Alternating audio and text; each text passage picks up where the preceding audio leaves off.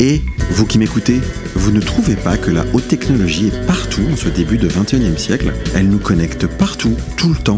Les technologies du 21e siècle sont en passe de se substituer à l'homme comme jamais dans l'histoire. Mais où allons-nous comme ça? Quel chemin s'apprête à emprunter nos sociétés? Celui du désirable ou celui du détestable? À ces questions, j'ai proposé à une honnête assemblée d'amis de confronter ces grandes mutations aux sciences humaines. Elle est composée de Coralie Comblaise, sociologue, Sébastien Bourguignon, auteur et influenceur, de Julien Muressianou, entrepreneur et spécialiste de l'intelligence artificielle, et de moi-même. Nous invitons à participer à nos débats celles et ceux qui, comme nous, partagent leur quête du vrai afin de vous la donner en partage. Je suis David Melki, vous écoutez Take Me to the Moon. Mesdames et messieurs, chers créditeurs, bonjour et bienvenue à toutes et à tous pour ce nouveau rendez-vous de Take Me to the Moon. Aujourd'hui, nous aborderons le thème de l'argent et plus précisément des devises, pièces et billets, la monnaie, le cash, le flouze qui tendent petit à petit à disparaître de nos poches au profit d'autres moyens de paiement.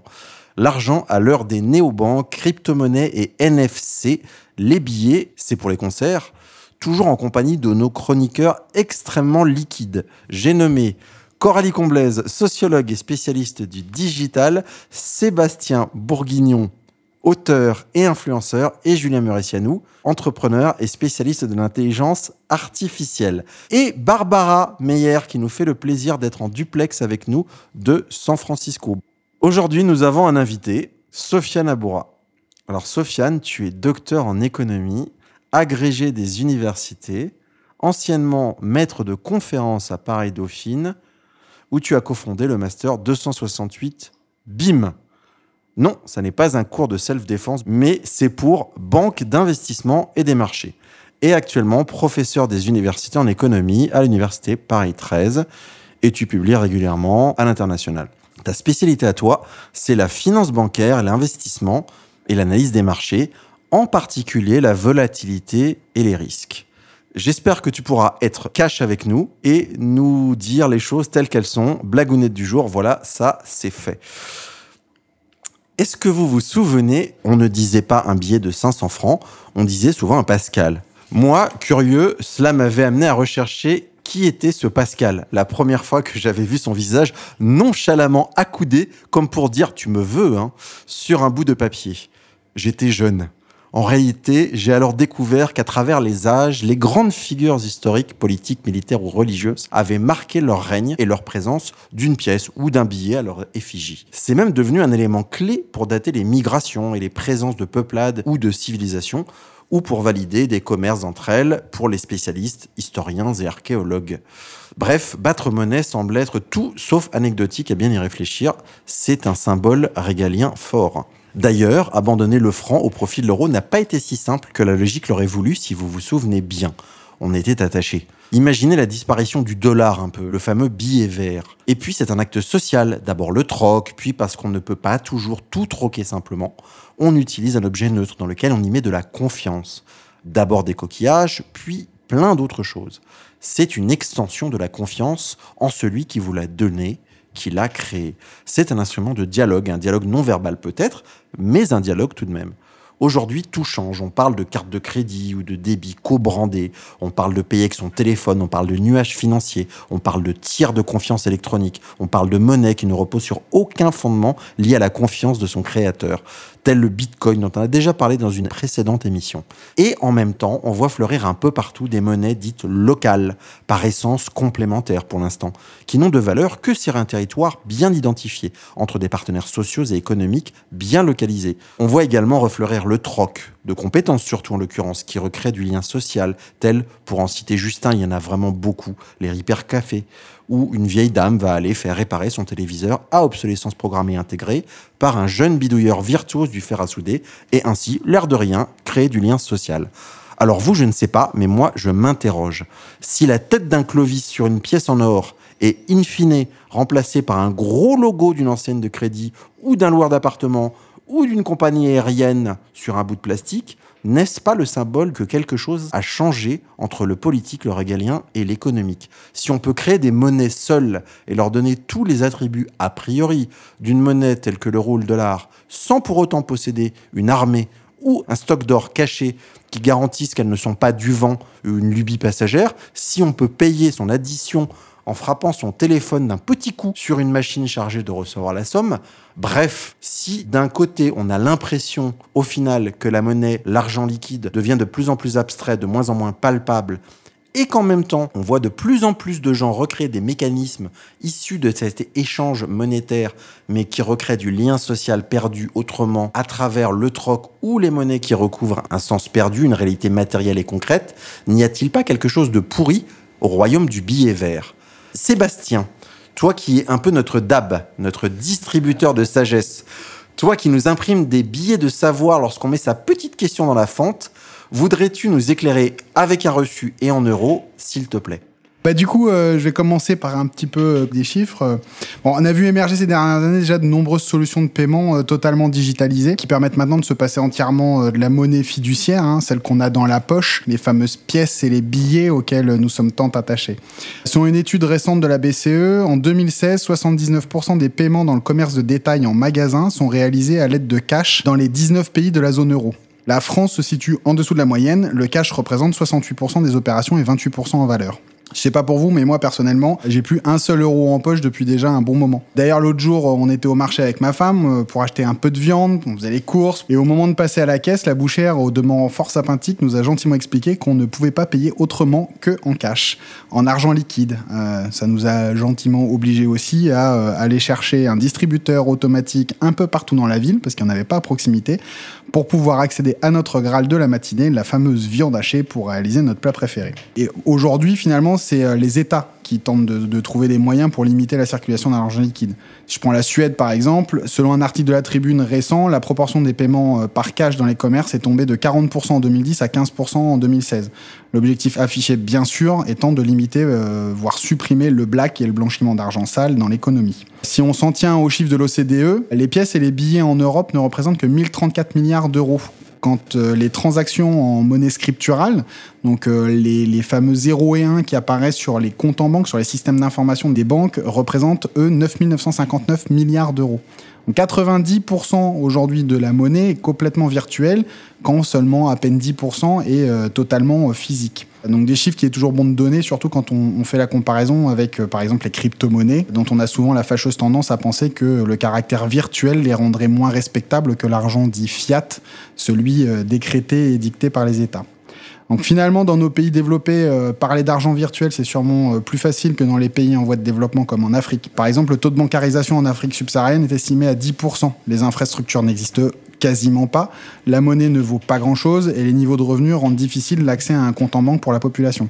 Finalement, dans cette situation, on voit émerger des, formes de paiement qu'on n'imagine pas en Europe. Typiquement, voilà, le, paiement mobile, pas le paiement par smartphone. C'est-à-dire que là, l'idée, c'est de fournir des solutions pour payer avec euh, même un Nokia 3210. On est bien loin de la néobanque ou du, paiement NFC. Du coup, moi, j'ai quand même envie de poser une question pour aujourd'hui. Euh, les néobanques, crypto-monnaies ou encore les NFC euh, vont-ils vraiment faire disparaître le cash? Rien n'est moins sûr. Coralie, on a beaucoup parlé de, de lien social. Euh, très clairement, euh, acheter, vendre, payer, c'est une relation sociale, non? Oui, c'est je me procure quelque chose qu'une personne me vend. Euh, ça peut être un service comme ça peut être un objet, mais effectivement, c'est quand même une grande question qui se pose aujourd'hui parce que par exemple, quand on voit l'augmentation des transactions qui sont faites par exemple dans le e-commerce, on se pose la question effectivement de la suppression ou non, enfin de la désintermédiation entre l'acheteur et l'acquéreur. Puisque ce qu'on leur reproche justement à ces sites internet et, qui, à toutes ces entreprises qui ne passent que par le commerce online, c'est de ne plus avoir l'humain derrière. Donc euh, c'est une demande de réintroduction du lien social dans la transaction marchande qui est appliquée de manière différente par plus ou moins euh, les différents types d'entreprises. C'est quelque chose que moi j'étudie beaucoup euh, actuellement dans le luxe, puisque justement la grande question c'est comment est-ce qu'on peut réattirer euh, les consommateurs à l'intérieur des boutiques de luxe maintenant qu'on est capable de euh, tout se procurer en ligne et que les gens de moins en moins de temps, bah, ils se déplacent moins en magasin. Or le luxe pour le coup typiquement c'est un secteur où il y a un service client qui est pas du tout le même que dans les autres types d'industries et donc si on perd le déplacement des gens à l'intérieur des boutiques, bah, on perd cette relation là et donc une des stratégies justement des de luxe, c'est de valoriser entre autres l'artisanat en faisant euh, venir des, artisans euh, montrer euh, la réalisation du, geste technique pour en face des, consommateurs, pour que les consommateurs retrouve ce lien social et, et l'impression d'acheter quelque chose effectivement qui vient d'un humain en fait et pas simplement d'une marque, encore moins d'une industrie. Donc oui, c'est un, un geste social et, euh, les monnaies c'est ce qui a remplacé euh, le troc comme comme euh, il a été dit dans l'introduction et le troc c'était quelque chose de très très fort puisque c'était la production d'une valeur humaine en échange d'une autre valeur humaine en fonction des capacités ou des compétences des gens. Barbara, comment ça se passe dans un pays qui a inventé le smartphone? Est-ce qu'on a encore de l'argent sur soi? Eh ben, écoutez, euh, dans cette ville où il fait 15 degrés, je vais un peu encore vous énerver avec mes températures et, et la valeur du Bitcoin est de 6062 euros ce matin. Et vous l'attendiez. Et je, voilà, je dois quand même vous vous dire qu'aujourd'hui, je me sens vieille avec votre sujet sur euh, l'argent, le flouze. Euh, je me sens vraiment très vieille et un peu même comme euh, ma grand-mère quand on lui a dit qu'on allait passer des anciens francs aux nouveaux francs, puis à la carte bleue qu'elle nous a dit ça pas possible, la carte bleue, jamais ça ne passera. Je pense aussi à mon père quand on est passé à l'euro et qu'il n'a rien compris pendant au moins deux ans. Et aujourd'hui, je me dis que c'est difficile de se retrouver dans cette position J'aimais bien quand on avait euh, tout notre argent, euh, tout notre pognon dans notre matelas. Mais euh, bon, moi quand je dis pognon, je sais pas vous, mais moi ça me fait beaucoup penser à, à François Pignon. et avec l'histoire de pognon, j'ai pas très envie d'être le François Pignon de ce changement. Alors ici dans la Silicon Valley, bah moi j'ai fait comme tout le monde, j'ai décidé d'embrasser le changement. Et oui, je vais payer mon café avec mon téléphone portable avec une app qui s'appelle Apple Pay. Je partage les additions avec mes copains en utilisant Venmo ou PayPal, ça dépend. Alors je vous le dis, un Venmo est vachement plus tendance, c'est un peu le lift par rapport à Uber, mais euh, PayPal reste quand même très efficace. Mais c'est vrai que je suis comme le, devant le fameux boucher, je ne peux jamais offrir de chewing-gum à 25 cents, c'est quand même pitoyable à mes enfants. Bon, par contre, euh, vous commencez à me connaître, j'ai quand même envie de pousser euh, un, un, un, petit coup de gueule. Alors, luttons contre le black, payons tous nos impôts, parce que, encore une fois, comme François Pignon, eh ben, euh, j'appelle ça juste le blanc parce que euh, le blanc, l'argent blanc. Et euh, je trouve que finalement, on va s'y retrouver. Mais qui s'y retrouvera? Bah ça, on n'en sait rien. On le sait pas encore. Est-ce que c'est nous qui passons pour des cons ou finalement est-ce que c'est les gouvernements que l'on fait passer pour des cons quand on paye au black? Je vais en profiter pour poser une question à Sofiane. Est-ce que c'est le sens de l'histoire que les pièces et les billets disparaissent? D'abord, merci pour ton invitation. Barbara a parlé du gouvernement. Pour moi, derrière la révolution numérique, il y a une révolution idéologique qui est libertarienne. C'est l'idée qu'on peut se départir de la centralité offerte par les gouvernements. Et donc créer des monnaies dans une communauté, dans une ville. Pourquoi pas demain Google crée sa propre monnaie après tout, Google, c'est un organe centralisateur. Comme une banque centrale, Google peut dire, moi, cette monnaie a de la valeur parce que moi, je suis Google, je suis, comme Apple, les premières capitalisations du monde. Qui refuserait de la monnaie de Google ou de Apple? À mon avis, personne. Ou Goldman Sachs. Ils ont les compétences, ils ont l'argent, ils ont le sérieux, ils géreront sans doute les monnaies bien mieux. donc, effectivement, à mon avis, on va vers une décentralisation des transactions et on le voit, effectivement. Et ça crée de la valeur. Juste un mot euh, pour conclure. Moi, je fais le parallèle avec les télécommunications. Les lois de dérégulation de, de Clinton ont libéralisé euh, les communications et donc l'Internet. Rappelez-vous le Minitel. Moi, j'étais frustré, je voulais aller dans le Minitel, mais ça coûtait très cher. Donc du coup, bah, je pouvais pas trop surfer. C'est pour ça que l'Internet s'est pas développé en France. Parce qu'avec un monopole d'État qui euh, régule durement, y compris au niveau tarifaire, les communications, comment voulez-vous que des startups se créent à 15 francs la minute euh, Personne ne va surfer? Voilà, les lois de dérégulation euh, qui, sont, qui viennent des États-Unis ont fait voler en éclats ce monopole d'État. Eh bien, ça, c'est une révolution. Et je fais le même parallèle entre les télécommunications et, la banque. À mon avis, on va aller vers ce nouveau monde qui va permettre euh, ces transactions d'être complètement décentralisées. Alors merci Sofiane, parce que là, il faut que je rebondisse entre Goldman Sachs, le mobile à 20 euros, et euh, Reagan. J'ai quand même une question pour Julien. On parlait de monnaie Google et monnaie Goldman Sachs. Est-ce qu'une monnaie Google et une monnaie Goldman Sachs, indépendamment de la valeur euh, qu'elle pourrait avoir par rapport à une hypothèse de gestion plus ou moins efficace, aurait la même adhésion pour les gens, puisque une monnaie est utilisée par des gens? Donc il y a quand même un élément qui est l'élément de perception des valeurs de perception euh, dans l'imaginaire collectif de celui qui l'aimait. Malgré tout, je pense que ça, ça reste une constante. Et du coup, euh, je sais pas ce que tu en penses, mais euh, je serais plus tenté d'aller vers une monnaie euh, Apple qu'une monnaie Goldman Sachs Je sais pas, comme ça, euh, à vue de nez. Ça, je sais pas. Justement, vous parlez de Goldman Sachs et, de, et des banques centrales. Bon, il s'avère qu'il y a quand même une certaine porosité entre cette banque-là en particulier et la Fed. Donc, effectivement, en fait, plutôt une monnaie Goldman Sachs, ce serait le choix, euh, le choix un peu traditionnel. En fait, la question que tu poses, elle, elle rejoint un sujet que tu as abordé en, en, introduction, qui est le sujet de la confiance. Déjà, pour faire un petit point étymologie, parce que vous savez que je suis un féru d'étymologie, le mot payer, il a la même étymologie que le mot paix, comme dans faire la paix ou pacifier. C'est un bon point de départ, c'est-à-dire que les échanges économiques, c'est relié au plus profondément dans notre langue avec le fait de, pacifier les choses, d'arrêter les, conflits qui euh, souvent viennent du fait qu'il y a des ressources rares, que ce soit du territoire ou autre chose, et qu'on se bat pour. Bon, bah, quand on arrive à les échanger mieux, en général, ça se passe bien. Et payer, ça a l'air, en tout cas, d'après notre langue, ça a l'air d'être au cœur de ça. Je pense que tu allais le dire, que euh, les monnaies étaient souvent émises dans les contrées que l'Empire romain avait conquises, justement pour acter de cette paix qui était une paix par les armes, mais qui était une paix malgré tout. Oui, tout à fait. Euh, alors, il y a des monnaies qui, qui, sont plus anciennes que ça, mais effectivement, euh, les, les, monnaies sur le pourtour méditerranéen, elles se sont développées notamment avec l'Empire romain. Et c'est bon, la Pax Romana, euh, c'est une paix entre guillemets. Hein. C'est aussi la marque d'une domination, et c'est ce que tu disais, parce que qui contrôle la monnaie, la Sargent, dont on parlait juste avant, avec la centralisation, contrôle pas tout le commerce directement, mais a une, quand même une grosse influence, surtout quand on peut frapper la monnaie, ce qui permet de prélever de la valeur sans, sans rien demander à personne. Et, et en fait, il y a deux questions dans ce dont on parle depuis le début. Il y a la question du paiement et du moyen d'échange et la question euh, de, monnaie et de monnaie alternative. Pour ce qui est de la création de monnaie, là, la question que tu posais entre Goldman et Google, bon, il s'avère qu'Amazon est sur le coup et euh, la monnaie Amazon est déjà plus qu'officialisée, c'est la question de la confiance. Donc, Jusque dans les années, début des années 70, on faisait confiance au fait que euh, ce qui était en face de la valeur qui était écrite sur notre billet de banque, qui en soi ne vaut rien, c'est un bout de papier, euh, il y avait un tas d'or, bon, qui valait à peu près ce qu'il fallait. C'est-à-dire qu'on faisait confiance à la valeur de l'or, mais bon, qu'il y a des propriétés physiques qui font que ça a de la valeur. Euh, début des années 70, on a arrêté ça, on est passé en change flottant, donc toutes les monnaies, elles avaient de valeur que les unes par rapport aux autres. Il n'y avait plus de, plus de backup autre que la confiance qu'on donne au gouvernement par rapport à sa banque centrale. Mais en gros, un gouvernement a une armée, a une puissance économique, etc., a la capacité d'envoyer des porte-avions quelque part pour défendre son commerce. Bon.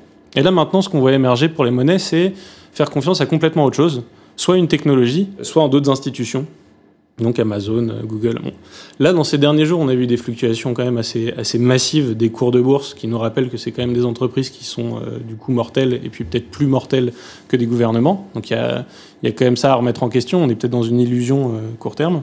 Et pour ce qui est des paiements, c'est lié à la praticité la praticité des échanges, etc. Donc ça, c'est super. Après, très honnêtement, en connaissant la France et qui a regardé comment sont, comment sont utilisés les vélos en libre service, euh, les gens qui pensent que le cash va disparaître de France, enfin, il y a un problème de compréhension culturelle de, de, ce qui se passe, de l'attrait pour le, marché noir, etc. Et bon, il y a encore beaucoup de gens qui gagnent leur argent en cash et qui veulent le dépenser en cash et ça va pas se faire du jour au lendemain. On n'est pas en Suède. David, tout à l'heure, tu parlais de, confiance en la banque ou au GAFA ou en Apple. Aujourd'hui, euh, dans la Silicon Valley, on va avoir un vrai problème de confiance hein, dans, dans ces identités-là euh, l'affaire de Facebook euh, ébranle les confiances. Et, euh, et, comme on a perdu confiance aussi avec les subprimes dans les banques, donc il y a, y a, toujours un phénomène de, de confiance et, et, vous avez complètement raison de mettre ce sujet sur la table. Donc à qui on va faire confiance dans cette évolution du, de notre système bancaire?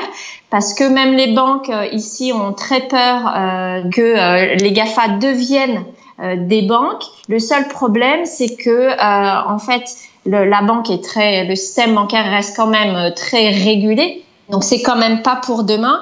Et, euh, et l'autre chose, c'est que les produits bancaires globalement dont on a, besoin se ressemblent beaucoup. Donc euh, c'est surtout le système de paiement en fait qui évolue et qui se simplifie. Par contre, à qui on va confier notre argent, c'est une bonne question. Eh ben moi, je ne vois qu'une seule personne à qui je peux poser cette question, c'est Sébastien. À qui pourrait-on faire confiance pour remettre ses économies? C'est la question, euh, très honnêtement. Euh, j'ai bien aimé tout à l'heure euh, un économiste, quelqu'un qui a cette, euh, cette vision euh, un peu libertarienne de, de tout ça. C'est ce qui se cache derrière les crypto-monnaies. Hein. L'idée de base, elle est là. Hein. C'est cypherpunk, c'est tout ce qui s'est passé il y, a, y, a, déjà bien longtemps où le, le, le fondamental, l'idéologie, c'est à dire on se passe de tous les systèmes qui existent il est auto-organisé, auto-géré et euh, c'est quasiment organique. Quoi. Ça vit tout seul sa vie et grâce à un système qui vit tout seul sa vie, on peut gérer notre argent. Moi, je trouve ça magique. Là, avec euh, les crypto-monnaies, on a alors l'idéologie qui va avec aussi, euh, l'autonomie de faire les choses comme on en a envie et aussi les responsabilités qui vont avec. C'est ça qu'il faut retenir aussi. Hein, la responsabilité euh, de pas perdre son porte-monnaie. Parce que euh, quand tu perds ta carte bleue, la banque, elle est là pour te dire, bah, pas de problème, je t'en redonne une, je te garantis qu'on va pas te voler ton argent, ou même si on te le vole, je te l'assure. Si tu perds ton porte-monnaie sur les crypto-monnaies, tu perds tout, c'est fini. Hein, il y a cette fameuse histoire du, du, du grand, du, du, Britannique là, qui a perdu un disque dur sur lequel il avait stocké 7500 bitcoins il y a quelques années. Barbara nous disait tout à l'heure que le bitcoin est à 6000 euros. Bon bah voilà, on voit bien que là, euh, les limites de l'exercice, c'était euh, de pas réussir à stocker correctement son argent tout seul, les, sans les, demander à la les. Britanniques, ça a toujours été les meilleurs en comique de situation. Sofiane, là, on vient de parler d'un truc qui est, que tu maîtrises euh, très très bien, c'est la volatilité. Euh, on parlait de capacité à garantir la pérennisation d'un actif d'argent face au risque de le perdre. Là, on est quand même dans une espèce de dichotomie étonnante qui est que le meilleur système pour garder ton argent est celui qui potentiellement peut te le faire perdre le plus vite. C'est possible. Quand vous avez le projet Eurotunnel qui a été co-géré par l'État français et l'État anglais, lorsqu'ils se sont euh, désinvestis de ce projet, les actions euh, Eurotunnel se sont effondrées et les épargnants ont été ruinés. Donc si vous voulez, la caution de l'État n'est pas non plus une garantie ultime parce que il y a toujours des motivations politiques qui peuvent échapper à la rationalité de l'individu de tous les jours. Et donc ici, c'est vrai qu'il y a un risque, euh, mais en même temps, c'est un risque qui est modéré parce qu'il est lié au caractère, selon moi, hein, nouveau de, de, la technologie. Car le fait que ça soit un mécanisme transparent, numérisé et dispatché à travers la planète, globalement, c'est très difficile de faire une transaction façon ni vu ni connu, comme si de rien n'était. Alors, à mon avis, l'évolution de cette technologie va réduire, peut-être annuler le risque que tu évoquais. Et en même temps, on voit un développement des monnaies locales et complémentaires qui sont basées sur quelque chose de totalement différent comme mécanisme, qui explose. Euh, c'est basé sur euh, une identité régionale. Voilà, exactement. C'est basé sur une confiance a priori euh, des acteurs euh, qui l'animent. Euh, c'est basé sur une réciprocité économique locale, euh, là où des acteurs nationaux tels les banques nationales ne prêteraient pas. Donc euh, il y a euh, des systèmes qui sont assez proches de ce qu'on pourrait connaître dans d'autres temps, comme les tontines ou dans d'autres cultures. Coralie, il y a quand même deux trucs qui me semblent avancer en parallèle. C'est d'un côté un mécanisme extrêmement sophistiqué, extrêmement sécurisé, mais extrêmement lointain. Et de l'autre côté, des gens pour qui la confiance passe a priori par des éléments qui n'ont rien à voir avec la technologie, qui sont des éléments liés à ce qu'ils maîtrisent, en fait, finalement, à la maîtrise de la compréhension de comment l'argent marche. Et pour certains, les, vecteurs de, de, cette confiance passent par euh, de la proximité. Si je devais rebondir euh, sur ce que tu as dit dans ton introduction euh, tout à l'heure, euh, sur le fait qu'avant on ait, on ait des monnaies qui soient frappées avec le, portrait de quelqu'un qui gouvernait un pays et qu'aujourd'hui maintenant on peut se retrouver avec des cartes de crédit, ça reflète bien un petit peu la confiance qu'ont les gens aujourd'hui, notamment les nouvelles générations qui sont nées avec la digitalisation sur les rapports qu'ils peuvent avoir en ligne. Je pense que au-delà du fait que la monnaie puisse avoir été frappée et qu'elle ait une valeur, qu'elle soit physique ou institutionnelle lorsqu'elle est frappée. Par exemple, le fait qu'il euh, y ait un euh, portrait d'une personne qui, est comptée pour l'histoire avant, c'était quelque part aussi une, reconnaissance d'un territoire national. Et aujourd'hui, eh bien, on se retrouve avec euh, des, des, monnaies ou enfin des applications ou des cartes où ça serait plutôt les, les marques. Moi, je pense qu'en fait, on est passé d'une représentation de l'individualisme et de l'individualité à la représentation d'une communauté, tout simplement.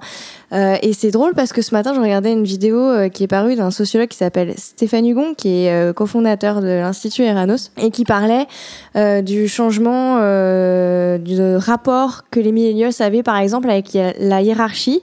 Et il a dit quelque chose d'intéressant qui, je pense, peut s'appliquer dans ce cas-là. Il a dit que les jeunes générations avaient une manière différente de reconnaître la hiérarchie, puisqu'on était passé de la confiance en la parole d'un père à la confiance en la parole des frères cette phrase, elle est très vraie, parce qu'elle montre clairement qu'aujourd'hui, on n'a plus euh, forcément de reconnaissance envers une institution ou euh, un rapport patriarcal, euh, qu'il soit politique ou économique, avec, quoi que ce soit, mais on croit plutôt à des valeurs qui vont être fondées par une communauté. Donc si par exemple, on trouve effectivement une monnaie d'échange qui est valable pour un groupe pour lequel on, se reconnaît, on va faire confiance à, la capacité en cette monnaie ou à cette nouvelle valeur d'échanger les choses. Barbara, je voulais te faire réagir parce que je sais qu'aux États-Unis, la notion de communauté est très très forte dans les dans l'imaginaire collectif et dans le et dans les réflexes sociaux. Euh, on parle beaucoup beaucoup beaucoup de communauté. Euh, on y met d'ailleurs plein de choses différentes, mais il y a quand même un, un imaginaire assez euh, assez clair sur le sujet. Ça te fait penser à quoi la monnaie euh, qui va se développer euh, dans une communauté, quelle que soit la nature de cette communauté? Ben, en fait, la, la, communauté ici, elle est très utile hein, parce que en fait, elle, euh, elle, euh, elle vient aider euh, supporter, euh, par exemple, une cause. Donc, euh, et même pour l'école, par exemple, où les fonds euh, publics sont pas très importants. Hein. Ici, on sait que les, les, fonds publics se font rares. Donc, en fait, c'est les, c'est les communautés qui supportent euh, ben, toutes les causes, donc euh, l'école, les cancers, etc. Et sans cet effet communautaire, il y aurait beaucoup moins de fonds levés et de fonds disponibles pour pour subvenir aux besoins des gens qui qui, qui n'ont pas assez d'argent. On sait aussi que la communauté, c'est être différent. Faire partie d'une communauté, c'est s'affirmer comme différent et euh, différent des autres. Donc la limite de la communauté, c'est quand la communauté devient plus grosse, elle explose. Et moi, ça me, du coup, ça me fait penser à Burning Man, par exemple, qui qui est à l'origine une toute petite communauté de gens qui avaient envie de se recentrer pendant euh, quatre jours euh, à écouter du rock et, à danser euh, nu dans le désert. Aujourd'hui, il y a beaucoup trop de monde à Burning Man et que cette année, tout le monde a dit Burning Man est en train de perdre son âme, il faut qu'on le repense, il faut qu'on en recrée un autre, etc., etc. Il y a un moment donné, si la communauté est trop grande, est-ce qu'on aura envie de, rester dans cette communauté avec, avec cette propre menée voilà, c'est une autre question que je vous pose, chers amis. L'art du rebond est, est maîtrisé. Et j'ai envie de dire, Julien, euh, je te lance la balle au bon. Eh ben, je vais essayer de la rattraper. Ouais, il y a plein de trucs à dire. Euh, j'ai oublié. non, la, la, première chose, c'est que, en fait, ce à quoi ça me fait, ça me fait penser, euh, toutes ces choses-là, c'est quelque chose qui peut paraître bizarre, mais c'est à Cuba. J'ai vécu quelques temps à Cuba il y a, il y a 10 ans maintenant, 11 ans.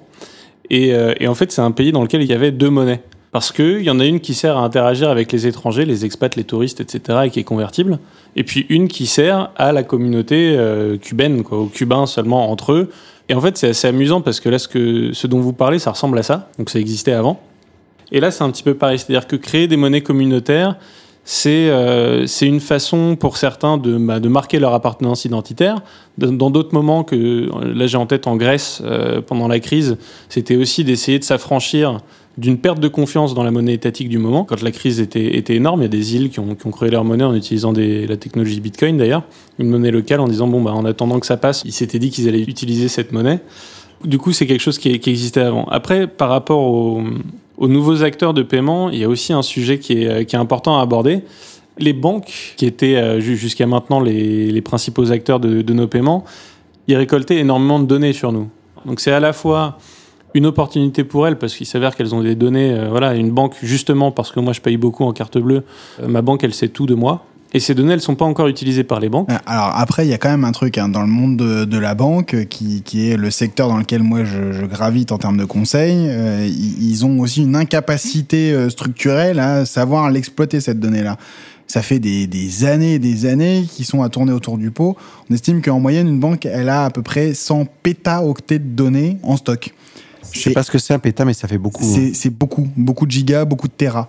Et on estime qu'elles en, elles en exploitent au quotidien à peu près 7% seulement. À 93% de la, donnée qu'elles ont dans leur système, elles ne savent pas l'exploiter. Elles n'ont pas les compétences. Euh, techniquement, c'est extrêmement compliqué. Même euh, à l'ère du big data, euh, elles, ont, elles ont du mal à, mettre en place les bonnes infrastructures, les bonnes compétences pour justement tirer de la valeur de ces données. Mais elles essayent de plus en plus. Donc il n'y a pas, je pense, de, de, problème avec le fait de communiquer sur, sur le, au reste du monde nos données personnelles, parce que le but du jeu, c'est d'ailleurs pas la donnée personnelle qui les intéresse. C'est euh, de la grande statistique, des grandes masses, des grandes tendances de ce qui se passe, et d'être capable ensuite de pouvoir exploiter ces grandes tendances pour en tirer de la valeur. Ouais, le dernier point sur lequel je voulais rebondir, on en a parlé là il y a, il y a quelques minutes maintenant, mais euh, vous étiez deux, je crois que je crois que c'était euh, toi Sébastien et Sofiane, qui disiez que a priori, il y aurait une raison de faire plus confiance à une banque ou à une entreprise privée sur la gestion d'une monnaie qu'un gouvernement. Et là, euh, moi, j'ai des doutes. Pour plein de raisons. Je suis d'accord que les, gouvernements, les États, ils sont gérés bon, comme ils sont gérés. Il y a, de la marge de progression de, de, plein de façons. Déjà, ils sont élus, donc en fait, ils sont quand même le signe. C'est comme ça qu'on imaginait une fraternité à l'époque. Alors, il s'avère qu'il fallait centraliser entre les mains de quelques personnes plein de pouvoirs pour qu'on arrive à, à, réaliser ce rêve-là. Et là, on commence à pouvoir s'affranchir de cette centralisation humaine, ce qui est, euh, ce qui est génial et ultra excitant de plein de façons. Mais c'est pas non plus complètement différent de ce qu'on a essayé de construire pendant les siècles précédents. Mais surtout, une entreprise, elle a un intérêt unique, c'est sa rentabilité pour ses actionnaires. Et à partir de ce moment-là, considérer qu'il y a de fortes chances pour qu'une entreprise gère mieux une monnaie sans réfléchir à, la construction d'incitations pour, euh, pour canaliser justement ces intérêts-là, c'est, pour moi, c'est une hypothèse qui est, euh, très discutable. Il y, a, un élément qui est aussi important, c'est la délégation du pouvoir. C'est-à-dire qu'en tant que citoyen, je préfère qu'un État qui gère une monnaie soit au courant de ce que je fais la nuit, en l'occurrence en ce moment acheter des VOD, des titounis pour ma petite fille quand elle a des insomnies, plutôt que Google qui va plutôt chercher à me vendre des épisodes supplémentaires d'une autre série qui pourrait intéresser ma fille. Je remonte un peu le débat euh, sur une notion un peu plus sociologique et un peu moins technique parce que nos auditeurs sont plutôt en recherche d'une information qui serait euh, celle de leur euh, quotidien, on va dire. Si, on prend le cas des crypto-monnaies dont on parlait tout à l'heure, euh, ça dénote bien d'une situation où les gens ont envie de reprendre le pouvoir sur ce qu'ils ont délégué à un moment donné à des États pour le faire à leur place. La confiance a été rompue de plein de manières dans les dernières années les banques, les États, ils ont tous réussi à démontrer qu'ils étaient euh, pas mieux qu'une entreprise comme Google ou Apple pour faire le même job, ou d'autres, qu'une grande entreprise aura peut-être plus euh, de compétences euh, et, même de structuration dans son organisation pour gérer ça qu'un État. En plus, elle serait incentivée dessus, ce que l'État n'est pas. Hein. L'État, les gens sont élus. Hein. Une fois qu'ils ont été élus, c'est fini. On oublie qu'ils ont un objectif à atteindre et quelque part des résultats à prouver. bah voilà, ils gèrent comme ils gèrent. Et puis s'ils gèrent mal, bah c'est pas grave. On verra dans cinq ans comment on gérera mieux. C'est aussi ça la différence par rapport à une entreprise. Hein. Elle, elle est au quotidien incentivée pour faire le job correctement. on précise que toutes les entreprises qu'on cite ne sont que des exemples, qu'elles ont toutes euh, des chartes euh, de fonctionnement et éthiques et qui garantissent euh, une, un respect de nos données. oui, tout à fait. Tout à fait. Et quelque part, on pourrait se poser la question de savoir si finalement la confiance n'est pas uniquement dans le père hier et pas euh, dématérialisée en des gens qu'on connaît pas. Parce qu'en fait, j'ai l'impression qu'il y a une dichotomie. Il y a on donne notre confiance à un système, pour le coup extrêmement opaque. Mais s'il est efficace, David, qu'importe qu'il soit opaque. Toi, si tu mets 100 euros, tu veux les retirer. Euh, la centralité offerte par euh, ces grandes firmes, il faut le dire capitalistes, a permis l'émergence de très grandes technologies. Voilà. Est-ce que tu as des modes d'organisation alternatifs qui ont permis l'émergence des grandes technologies comme l'électricité, la voiture, la télévision, l'Internet, super centralisées Et tu le dis bien, super opaque, qui a produit euh, cette valeur, sans doute parce que bah, c'est l'incitation maximale de répondre aux attentes de l'actionnaire. C'est vrai que sur le plan, euh, sur, d'autres plans, sur le plan humain, c'est critiquable. Mais si on parle juste de l'efficacité, objectivement, où sont nées les grandes technologies Dans les grandes fermes capitalistes? C'est un fait. Mais si tu veux, c'est quand même ce mode d'organisation super opaque, super centralisé qui a fait émerger ces grandes technologies. Voilà. Après, sur d'autres questions, évidemment, la, la, dimension éthique intervient. Donc ça veut dire qu'on peut confier notre argent à des gens qui sont efficaces mais non éthiques potentiellement. Tu peux confier aussi ta sécurité, ta santé. Euh, je ne dis pas que travailler pour ces actionnaires, ça fait quelqu'un de bien en, soi, mais ils ont euh, contribué à des révolutions technologiques et ils ont élevé aussi les standards des, sociétés dans lesquelles ils sont. Maintenant, il ne faut pas mélanger la morale et le business, parce que l'un peut aller sans l'autre. Mais justement, ce qui est intéressant avec la monnaie, c'est que c'est pas du business. C'est que c'est aussi de la morale, quelque part. Qu'est-ce qu'on ne peut pas acheter avec de l'argent? Elle est là, la morale, en fait. Juste pour reparler, les, les entreprises, elles euh, comment dire, c'était pas du tout contre elle, et évidemment l'innovation elle vient d'elle, c'était juste euh, de remettre en cause la, certitude sur le sur l'hypothèse que les, entreprises seraient forcément de meilleurs gestionnaires. Et notamment, là il y a une question en fait de stabilité dans le temps pour la monnaie et la, la confiance dans le fait de confier son argent quelque part, dans lequel les États ont l'air d'être encore un peu plus dignes de confiance que, que pas mal d'entreprises les banques y compris, on a vu, il y en a des, il y avait la croyance euh, too big to fail. Bon, il y a des, énormes banques qui sont tombées, et puis quand il y a des inquiétudes euh, sur euh, sur la justement la capacité de pouvoir retirer son argent de, de compte bancaire, en fait tout le monde, les banques y compris, se retournent vers l'État. Donc ce rôle, il est il est encore présent, et Et donc sur certaines parties, et notamment sur le paiement, et du coup peut-être même sur l'émission de, certaines monnaies, etc., je pense qu'effectivement, il y, a là les innovations qui sont en cours sont extraordinaires et il y a beaucoup de choses à attendre encore. Ensuite, sur, euh, sur la gestion de l'argent et des données qui vont avec les paiements, etc., il y a cette notion de tiers de confiance où là encore, en Europe, hein, sur la, réglementation des données, on se retourne vers le, législateur pour nous dire, bon, euh, vous faites quoi pour nous protéger? Parce que nous, déjà, on n'est pas capable de faire nos choix tout seul. Et, euh, et ce rôle-là est encore présent. Donc, je suis extrêmement sensible et je, suis extrêmement enthousiaste dans le, cette mouvance libertaire qui est liée au Bitcoin, etc. C'est quelque chose que je trouve hyper excitant et extraordinaire. Mais voilà, il y a des petites nuances à faire euh, sur les capacités de gestion et de. Vers qui je me retourne si ça se passe mal C'est un élément important. Si on est capable de se retourner vers des gens dont on sait que potentiellement il y a un risque important, soit de notoriété, comme les banques, soit d'acceptation dans le groupe pour des logiques plus communautaires, il y a un contre-pouvoir si on se retrouve dans une situation où l'entreprise qui émet sa monnaie, à qui on confie son argent, est imperméable à tout type de sanctions de cette nature, est-ce qu'on ne se retrouve pas effectivement face à des gens à qui on confie un pouvoir qui dépasse la nature même de ce pourquoi ils ont été créés et que donc ils ne répondent d'aucune obligation vis-à-vis de ces éléments-là? Je dirais oui, c'est un cas probable, mais c'est déjà le cas avec le lobbying. L'agriculture, par exemple, la défense, par exemple. Ils font du lobbying, ils orientent euh, la trajectoire des politiques publiques. Donc euh, ça posera pas vraiment de problème pour eux parce qu'ils le font déjà. Donc c'est binaire ou on peut considérer qu'il y a quand même une classification dans la confiance qu'on peut donner, un scoring dans justement cette confiance a priori qu'on peut accorder? S'il s'agit de l'efficacité de la gestion euh, de tes affaires, dont la monnaie, je dirais pourquoi pas euh, ce type de, de grande firme. J'ai une question d'abord à Barbara. Dans les entreprises, généralement, on vit son appartenance à une société, euh, une grande corporation, comme justement faisant partie d'une sorte de communauté pour un temps limité. Et on y donne, on donne beaucoup et on reçoit beaucoup. Comment est perçue la capacité de, battre monnaie dans sa forme la plus large euh, par ces grandes corporations? Est-ce qu'on le vit justement comme euh, une fierté communautaire en disant ah ils sont de chez nous? Et là, on revient vers de la monnaie locale, hein, quelque part, sauf qu'elle va beaucoup plus loin que l'État de Californie. Ou est-ce qu'on a, on, a, on a déjà une forme de méfiance? Parce qu'il y a quand même le, paradoxe de la Californie, c'est qu'il y a l'émission de ces grands mastodontes globaux et en même temps une logique du retour euh, au, locavorisme, à la terre, à la communauté. Et donc, il y a une vraie avancée des deux mouvements en parallèle qui sont quand même opposés je dis pas antinomique, mais opposé. Bah, L'américain est par définition euh, très paradoxal dans, ses décisions, dans ses, euh, dans ses comportements.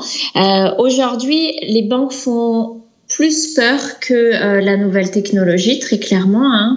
En fait, l'ancien système est beaucoup plus est remis en cause euh, beaucoup plus que les nouvelles technologies, même si euh, même si l'affaire de encore une fois l'affaire de Facebook ça, ça fait ça fait mal. Et que dans les débats euh, là dans les dîners en ville euh, on se demande là et se pose régulièrement la question là depuis 15 jours de fermer son compte c'est ça? Ouais, de fermer son compte. Est-ce que tu as fermé ton compte? Est-ce que tu vas fermer ton compte? Euh, Qu'est-ce que ça va changer? Est-ce que c'est la fin des GAFA? Euh, nous, on a eu euh, le cas là d'un leader qui nous a demandé euh, en, en, en, conférence, en plein milieu d'une conférence euh, sur l'intelligence artificielle, est-ce que euh, est-ce que du coup, on pensait que c'était la fin des GAFA hein? On s'est tous regardés en se disant mais de quoi il parle? Comment comment ça serait possible? En fait, on a on est peu loi, enfin on est peu loyal. Ça, faut, faut le prendre oui, sans jugement de valeur. Un peu sans, loyal, ju sans... sans, jugement de valeur, exactement. Il faut le prendre sans jugement de valeur, mais aujourd'hui, on va là où le vent souffle parce que euh, parce que les technologies euh, vont, vont très vite et qu'on va là où c'est bien pour nous. Et on sait que tout est limité, que la technologie va très très vite. Donc si on, on décide d'investir dans des bitcoins, euh, et ben on investit dans des bitcoins. Puis si demain il faut qu'on en sorte, on en sortira. Euh, on est plus sur des modèles très agiles euh, et, et, de la réactivité. Donc on, on s'adapte à quelque chose très vite et on se désadapte très vite aussi. L'américain est moins révolutionnaire. Moi, je dis souvent ici, ben c'est des chercheurs d'or, donc ils ont ils, cherchent de l'or, ils, ils, voilà, ils, trouvent pas, ils replongent leur panier, ils vont en chercher encore. Nous, on est très révolutionnaire historiquement dans notre comportement, donc on, cherche tout le temps. Et, et comme vous posez des questions, la façon dont vous vous interrogez, c'est vraiment typique, c'est-à-dire on cherche à révolutionner, à comprendre, etc. Ici, on s'adapte, on prend, il y a de la techno, on prend, on se dit c'est bien, c'est pas bien. Euh, si le voisin le fait, ben on le fait, puis euh, puis on essaye de faire mieux. Et, euh, et l'anecdote que je donne tout le temps sur on essaye de faire mieux, c'est euh, toute la phase, euh, tout le, phénomène de mode sur les morning routines. Alors il y a il y a un an et demi ou deux ans, donc les premiers euh, CEO ont sorti leur morning routine en se disant bon bah moi je me lève à 6h30 du matin, je fais 10 minutes d'exercice et ensuite je prends un petit café, je réponds à un email, je vais au bureau, etc. Et puis en fait au fur et à mesure on voit que les CEO se lèvent à 4h30 du matin hein, quand même parce que ils ont ils poussent le concept jusqu'au bout. Puis à 4h30 on se dit bon bah je peux soit après je dors plus, soit je m'adapte à 4h30. Bientôt, on va Donc, se retrouver voilà. avec des noctambules qui vont attaquer la nightly routine où en fait finalement on ne dormira plus, mais comme on en a déjà parlé dans une autre émission, on aura été augmenté et donc bah, finalement ça sera pas très grave puisqu'on n'aura plus besoin de dormir. Euh, en fait, il y a un truc quand même qui est très drôle, c'est euh, la, la, sensation que finalement les monnaies de ces grandes GAFA, c'est la monnaie locale qui a la mieux réussi et qu'au final on n'en sort pas de cette logique territoriale en se disant que finalement bah, euh, c'est la monnaie californienne qui va peut-être supplanter la monnaie nationale et que au final c'est juste une question d'efficacité des acteurs locaux et qu'en l'occurrence bah, euh, la, la, Californie en est plutôt bien dotée mais que euh, on pourrait s'attendre à une contre-révolution, c'est-à-dire à une rébellion c'est nos discussions qui m'y fait penser. Bah, peut-être que demain, on aura une espèce de révolte tel Astérix euh, des locaux contre les autres locaux qui ont mieux réussi à s'exporter, qui diront bah ouais, mais moi, ma localité, elle est moins efficace, mais je la garde quand même. Et c'est pas, et c'est pas logique, euh, et c'est pas rationnel mais c'est pas grave, je le fais quand même. Non, mais c'est pas grave parce que encore une fois, il faut être innovant et c'est ça qui drive cette cette Californie, c'est l'innovation et c'est exactement ce que je vous disais sur Burning Man tout à l'heure, c'est qu'à un moment donné, quand tout le monde fait pareil, c'est plus innovant, donc il faut refaire de l'innovation dans l'innovation. Coralie, l'innovation dans l'innovation, dans l'histoire, dans la sociologie, ça résonne? Oui, bah, il y a des questions qui se posent autour de l'utopie d'être éventuellement tous égaux. Par exemple, la mode qui s'est produite sur les classes sociales, il euh, y a une classe sociale supérieure qui invente une mode vestimentaire, par exemple, pour pouvoir se distinguer socialement des autres personnes. Et en fait, il, quand est-ce que cette forme vestimentaire va, va changer? Bah, Quand les classes moyennes auront atteint un niveau de vie suffisamment élevé pour pouvoir reproduire celui qui avait été adopté par les classes supérieures et à ce moment-là elles vont changer. En fait c'est comme ça que par exemple dans, dans, dans les vêtements euh, les, les modes se font. Euh, après, moi, surtout sur le modèle de confiance, là où je voudrais quand même faire une petite aparté, parce qu'effectivement, euh, alors Barbara disait, l'américain est paradoxal je pense qu'il n'y a pas que l'américain qui est paradoxal. Et euh, en fait, dans le fond, dans ce système de confiance, et notamment avec le problème des GAFA qui est en train de se poser, il y a quand même une sorte euh, d'hypocrisie dont on pourrait parler parce qu'en fait, l'individu, il existe en ligne maintenant sous deux formes. L'individu en tant que personne, être humain, et l'individu en tant que consommateur. Et ce qui est intéressant de voir, c'est que tout le monde fait confiance et tout le monde est, con est content en tant que consommateur. Mais alors après, en tant que partage de données, c'est-à-dire en tant que personne, là, les gens ne sont pas d'accord. Donc c'est tout ce paradoxe aussi qui est, euh, qui est à prendre en compte. Est-ce que c'est la fin des GAFA? Euh, Moi, je pense pas, parce que en fait, les, gens s'en servent. En tant que consommateurs, ils sont contents, ça leur fait gagner du temps. J'ai une question pour Sébastien. On est en train de dire que le contrat social est en train de se faire supplanter par le contrat économique le contrat, euh, le contrat juridique, c'est-à-dire euh, je te donne ça, voilà ton service, mais tu me donnes ça. C'est une sorte de contrat, c'est plus un contrat social, mmh. c'est un contrat économique. Et ce contrat économique, c'est la base de la création d'une crypto-monnaie. C'est un contrat, c'est des règles qu'on met en place, que tu acceptes ou pas. Mais si tu les acceptes, elles structurent le deal. Techniquement, ouais. C'est comme ça que ça marche aujourd'hui. D'ailleurs, euh, on finit par tomber sur euh, un, autre, euh, un autre principe qu'on qu qu aime beaucoup quand on parle de blockchain, c'est code is law.